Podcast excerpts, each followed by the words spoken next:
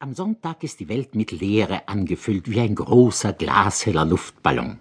Mädchen in weißen Kleidern wandeln heruntergefallenen Sonntagsglocken klängen gleich durch die Straßen und duften sehr nach Stärke, Jasmin und Liebe.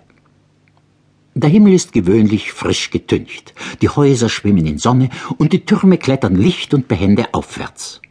Am Rande der Stadt fängt die Natur an durch Verbotstafeln gekennzeichnet. Sie ist grün in der Hauptsache und besteht aus lauter Ansichtskarten. Die Natur ist am Sonntag sehr wichtig. Ihretwegen ist der Sonntag da.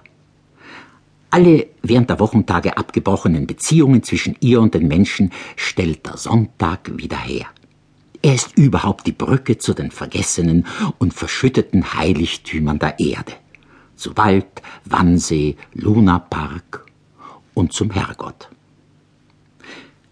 Die Menschen weihen den Sonntagsmorgen ein durch Kirchenglocken, Teppichklopfen und Frühstückskaffee im Bett. Sie öffnen die Fenster und schnuppern Freiheitsluft. Sie sperren die Schränke und Kästen auf und legen seltene Kostbarkeiten an zur Feier der Arbeitslosigkeit, an der ihre Seele hängt. Am Sonntag stehe ich am Fenster. Die gegenüberliegende Wand meines Nachbarhauses hat alle ihre Fensterflügel ausgebreitet. Gläserne Schmetterlingsflügel, als wollte sie, husch, hast du nicht gesehen, auf und davonfliegen. Sie kann's nicht. Immer bleibt sie beschwert mit Möbeln, Menschen und Schicksalen. Die ebenfalls sich gewandelt haben? Mein Nachbar, gestern noch ein doppelter Buchhalter, seit 25 Jahren bei der Firma, ohne einen Anstand gehabt zu haben, und heute nicht einmal ein einfacher mehr. Gott im Herzen und Morgenkaffeegeschmack noch im Mund, eilt er, Hemd beärmelt ans Fenster, einen Zug Freiheitsluft zu trinken.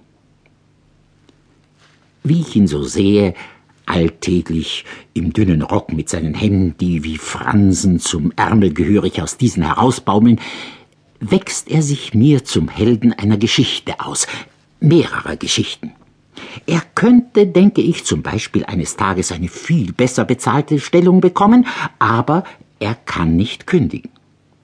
Vielleicht stand er schon ein paar Mal vor der doppelt gepolsterten Tür seines Chefs und sein Mut ward gedämpft, wie die Bewegungen der gepolsterten Tür, und sein Herz glich einem nachgiebigen Sitzkissen, einem jener Lederkissen, auf denen der erste Prokurist zu sitzen pflegte.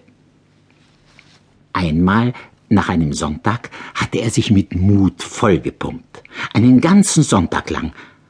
Aber am Montag früh kam der Chef und schenkte ihm irgendeine Kleinigkeit, eine Füllfeder vielleicht oder ein Tintenfass, und die Angestellten legten Blumen auf sein Pult, weil just jener Montag sein Jubiläum einer 25-jährigen Tätigkeit bei der Firma war.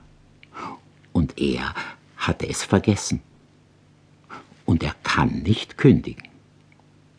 Und Gabriel ist bestimmt sein Vorname.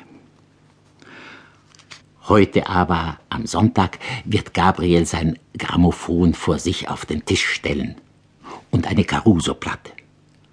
Aus Kautschuk und Melodie strömt Sang und Glanz einer ungekannten Zahlen- und stahlfederlosen Welt über Gabriel.